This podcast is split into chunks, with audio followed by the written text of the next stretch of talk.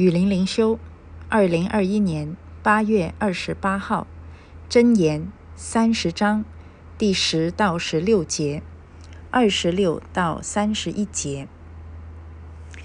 才德的妇人，谁能得着呢？她的价值远胜过珍珠。她丈夫心里依靠她，必不缺少利益。她一生使丈夫有益无损。他寻找羊绒和麻，甘心用手做工。他好像商船从远方运粮来，未到黎明，他就起来，把食物分给家中的人，将当做的工分派婢女。他想得田地，就买来，用手所得之力栽种葡萄园。他开口就发智慧。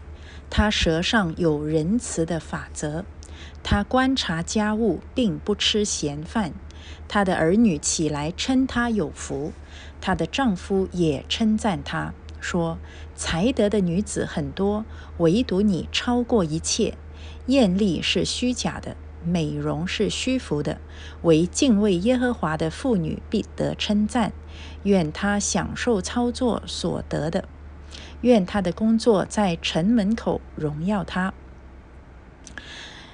这个是很出名的一段经文啊，论贤妻，所以呢，我们经常就用来勉励妻子啊。那我个人在呃 看这个经文的时候，分几个阶段，几个理解啊，就是很年轻的时候。大概第一次看到这这一段经文的时候呢，就哇，好厉害哦！呃，这个妻子真的是楷模，楷模。我以后就要成为这样的一个妻子啊！如果是基督徒的女人，呃，做了别人妻子以后，就应该是这个样子的。好，我立志，这个就是以后啊，我要达到的目标。好，然后呢，呃，就真的成为了人的妻子。过了很多很多年以后，发现这个根本是不可能达到的目标。这个这个贤妻太厉害了啊！那后来再看这一段经文呢，我依然觉得这个是应该要，呃，就是我可能不能够完全达到，不过依然是应该要去追求的一个一个目标啊，依然是一个楷模。因为呢，这一个贤妻她非常的接地气，她就跟箴言前面这三十。章里面的教导一样呢，都是很很接地气的，很实实在在的。她不是一个很脱俗，呃，不吃人间烟火，只会祷告这样的一个女子。她确实是，呃，用手做工，呃，她会起来把食物分给家人，分派分派工作，呃，她会去把。田地买来，还要栽种葡萄园啊！他又会周济穷人，他又会帮助需要帮助的人。他全他让全家都穿得体体面面，他自己也穿得很体面。所以她的丈夫呢，好像都有点游手好闲哦，就坐在城门口跟人家聊天啊。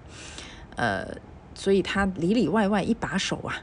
哦，我就觉得，嗯，这个女人确实也应该是这个样子的啊，就是一个精明能干，呃，让全家都吃饱穿暖，呃，什么也不缺这样的一个女子，真厉害。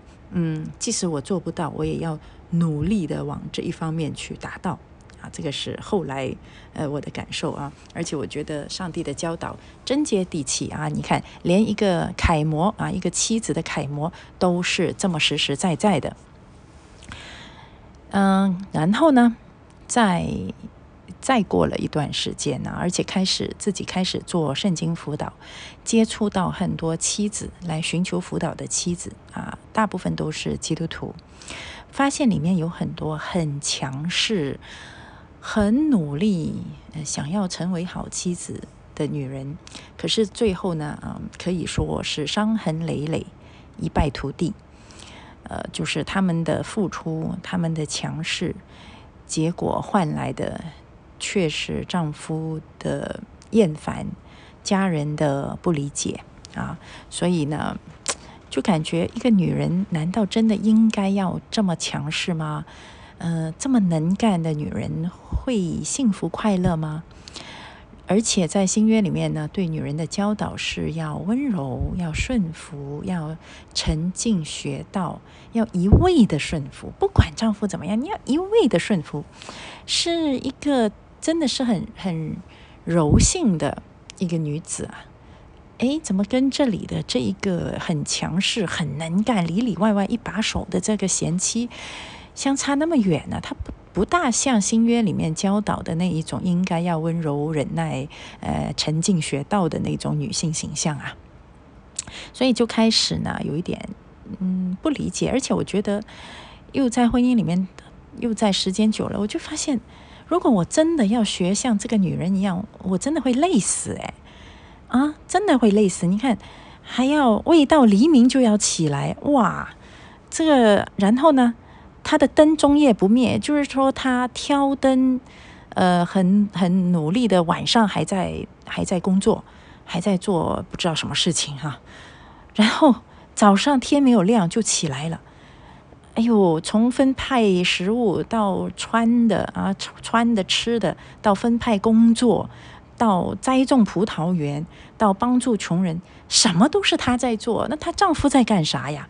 尤其是到田到嗯去买田地啊，就是好像投资啊啊呃供应家庭栽种葡萄园，经营所得的有利这些东西，这不不都是男人应该做的吗？怎么全部都由他来做了？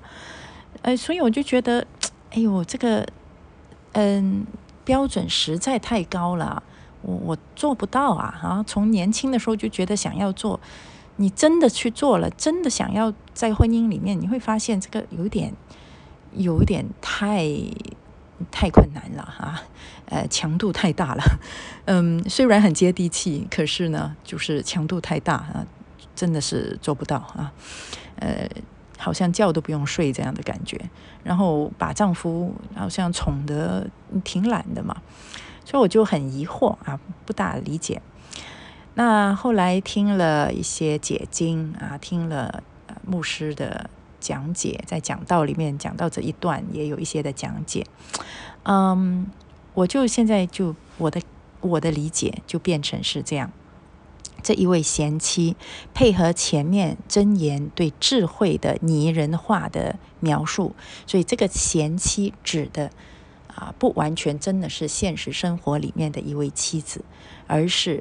智慧本身就是他把最终呃前面的这个智慧是如何能够帮助到一个寻求智慧的人，智慧是多么的宝贵，而且智慧是多么的接地气，智慧本身是可以行在生活中，并且给你带来益处这样的一个性质，他就用这个贤妻的形象来表达出来。那这样子来解释呢，我就觉得呃更加的通啊。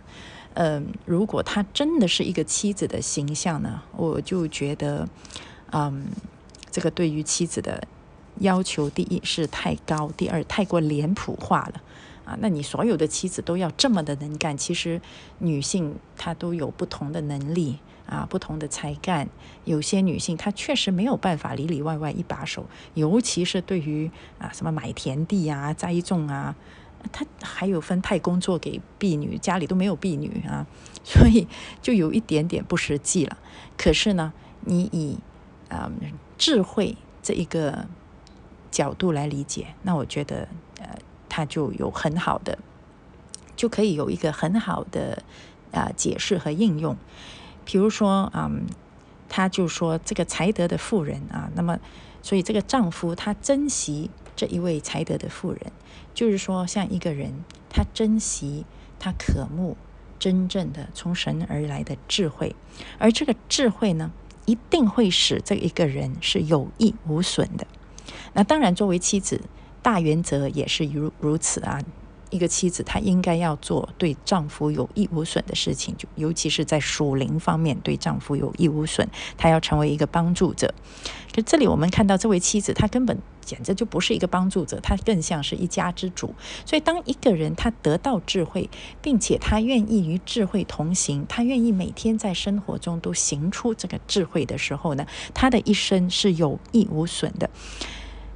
他在生活的方方面面。都能够去实行出来。呃，所以据真言，它的这个呃整个的整体的教导就是，智慧是接地气的，智慧是一定要把它行在生活中的。只要你行出来，你就在啊各方面生活的各方面，你都可以有益无损啊。所以呢，嗯，他他这里就开始在生活中的各种层面来来形容这个智慧能够怎么样的。呃，使我们生活的更加的顺利、丰足，和更重要的是得人的尊重。你可以得到家人、啊儿女和外人的尊重。所以，这一个人，她的丈夫就是一个。有智慧和和愿意行出智慧的人，他不是懒惰，他坐在城门口。以前坐在城门口与长老同坐的的话，他就是一个很有地位、很受人尊重的人，而不是一个游手好闲的人。所以就是说，他他是一个有智慧，也愿意行出神的智慧的这样的一个人，他会得到人的尊重啊。所以呢，这个智慧他不是一个吃闲饭的呃角色，他不是。呃，一个只是停留在你的祷告里面，只是停留在圣经里面，呃，然后呢，当你要工作的时候，你就把这个智慧放一边，你就走人间的道路了，你就用人间的尔虞我诈，哎呀，人在江湖身不由己，我必须要说违心话。然后回到家里，一打开圣经，哦，又成为一个有智慧的人，然后又祷告，又很圣洁，不是这样的。所以智慧它不是一个吃闲饭的的角色啊，它必须要真的去行出来。那么呢，你就能够啊，像这个丈夫一样啊，过得那么的富足。当然，这一切他以这个日常生活来表达。可是真正我们知道，这个智慧是属灵方面的智慧，我们的富足。啊，是属灵方面的。可是呢，就是说你在生活上也不会陷入啊这个不足和羞辱。所以有些人可能会得到。在物质上得到比较多，有些人比较少。可是你按着智慧来生活，你肯定不会要去讨饭啊，你肯定不会呃羞羞辱辱的过着一种让让人家看不起你的那种贫困的生活。所以贫困更多的，你如果是一个没有尊严，活得连尊严都没有，那人家就看不起你。可是你虽然物质上比较缺乏，可是你还是一个有有智慧、有尊严的人呢，人家还是会敬重你的。所以。它这里是就是涵盖了啊，从物质到我们的心灵到我们的属灵方面都能够非常的富足，得到人和神的尊重和和眷顾啊，所以这个就很宝贵。所以这个贤妻啊，既是一个呃人间的一种可行的啊智慧。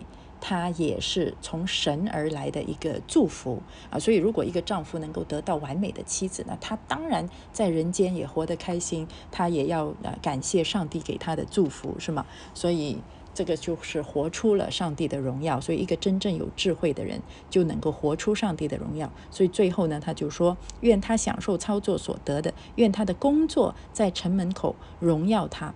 所以这个智慧，他可操作。而且呢，最终是可以得荣耀的。